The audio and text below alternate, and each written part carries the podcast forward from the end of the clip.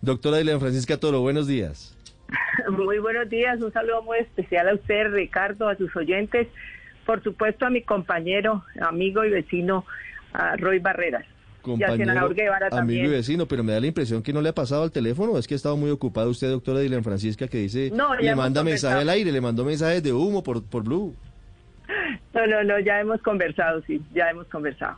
Ah, bueno, entonces ahí está. Mire, eh, senadora, quisiera saber eh, cuál va a ser la posición que explique usted a, a, los oyentes de Blue la posición del partido de la U en torno al gobierno del presidente Gustavo Petro.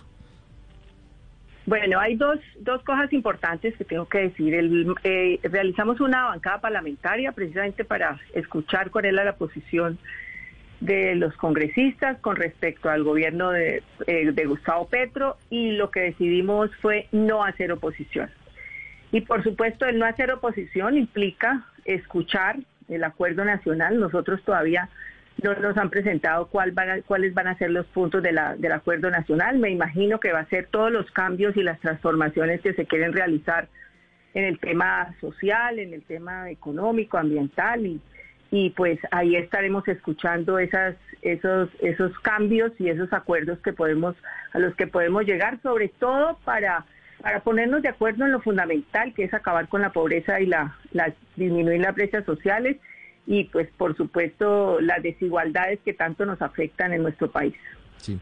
¿Por qué decidieron irse por la independencia y por qué no fueron de una vez al fondo y se declararon partido de gobierno, doctora Dilian Francisca?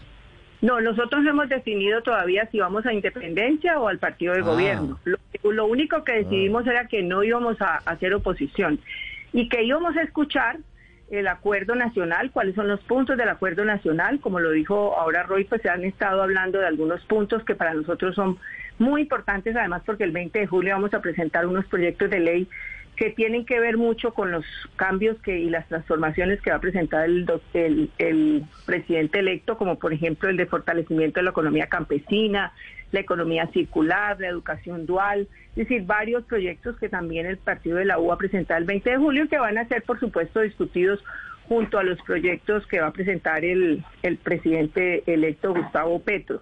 Ahí estaremos escuchando ese acuerdo nacional y ya definiremos. Nosotros tenemos plazo hasta el 7 de septiembre para definir si vamos a hacer coalición o vamos a, o vamos a estar en independencia. Lo que sí puedo decirle ahora es que no vamos a hacer oposición y vamos a escuchar a los a los compromisarios y a las personas que están delegadas por el por el presidente para poder eh, ver cuáles son las, esos cambios. Lógicamente, y lo hemos dicho, respetando la institucionalidad, respetando las libertades, y, eso, eso está clarísimo y, y, eso pues sí lo vamos a extender. Doctora Diana Francisca Toro, muchas gracias y un feliz día, feliz puente. Bueno, muchísimas gracias.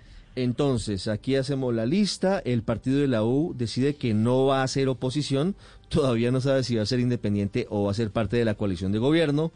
Si hiciéramos los pronósticos, yo creería que están más cerca de ser parte de la coalición de gobierno que de ser independientes. Ocho en punto, doctor Omar Yepes, presidente del Partido Conservador, buenos días. Buenos días, gran saludo para ustedes y para toda la opinión. Doctor Yepes, causó ruido, y usted entenderá, la reunión del senador Carlos Andrés Trujillo con el presidente electo Gustavo Petro porque dijo que lo había hecho en nombre de la bancada conservadora. Hoy el Partido Conservador está pensando en formar parte de la coalición de gobierno del presidente Gustavo Petro. Bueno, el doctor Trujillo y cualquier congresista está en su derecho de, dialogar con quien considere prudente y en este caso con el presidente electo. Eso de por sí no, no es censurable. No sé si lo hizo a nombre de la bancada o no, yo no, no, no entro a discutir esa parte de, del comunicado que él sacó, del trino que sacó. Ahora, yo particularmente no, no hablo a nombre del directorio porque el directorio es un cuerpo colegiado que debate y toma determinaciones, pero yo particularmente pienso que el partido no debe entrar al gobierno y no debe entrar al gobierno porque pues somos una colectividad de derecha y eso no hay por qué ocultarlo. Siempre así hemos sido considerados y nos hemos considerado a lo largo de la historia. Y este es un gobierno de izquierda con el que contendimos en la, en la, en la competencia electoral. Y, y, y, pues, para estar en el gobierno, pues nos hubiéramos evitado la contienda con candidato propio. En ese caso, hubiéramos votado directamente por el doctor Petro. Pero si estábamos representando a un amplísimo volumen de la opinión nacional en la contienda con un candidato diferente al doctor Petro, pues eso indica de que no podemos estar dentro del gobierno máximo cuando nos separan de él muchos, muchísimos aspectos eh, de la política nacional. Eh, yo repito, esta es mi posición personal porque la posición oficial la tomará la directiva nacional del partido, que es el órgano jerárquico de la colectividad. Claro, eh, doctor Yepes, bueno, usted es uno de los hombres fuertes, toda la vida lo ha sido en las comisiones económicas, en la comisión tercera, en donde, entre otras cosas, se manejan y se aprueban las reformas tributarias. Usted que tiene la sartén por el mango y que la ha tenido en estos temas puntuales de asuntos fiscales, ¿cómo ve y cómo cree usted que se van a parar frente a la reforma tributaria que ya ha propuesto el presidente electo a través de quien fuera su secretario de Hacienda, Ricardo Bonilla? Una reforma tributaria de 50 billones de pesos que además busca aumentar muy duro lo que es el recaudo por renta, entre otras cosas, dejar el impuesto al patrimonio, subirlo para patrimonios de 5 mil millones de pesos y reforma sobre la cual pues todo el país, por supuesto, está pendiente. ¿Cómo ve usted ese tema ahora que llega justamente el gobierno de Gustavo Petro a tratar de moverlo en las comisiones económicas? Pues mire, yo pienso que el impuesto al patrimonio particularmente me parece inconveniente, porque es que el patrimonio es el que genera renta y la renta es materia de gravamen. En cierta forma estamos grabando dos veces eh, eh, eh, el, capital está provocando desarrollo del país.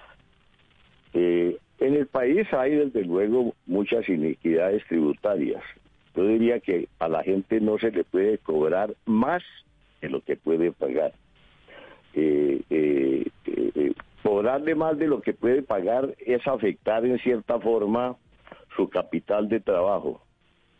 Entonces a mí me parece que, sí, que hay que hacer unas reformas, indudablemente, para, para, para, para hacer un poco más equitativo el aspecto tributario del país. Hay mucha gente que no tributa, particularmente los profesionales, en muy buena parte no tributan o evaden sustancialmente sus obligaciones para con el Estado.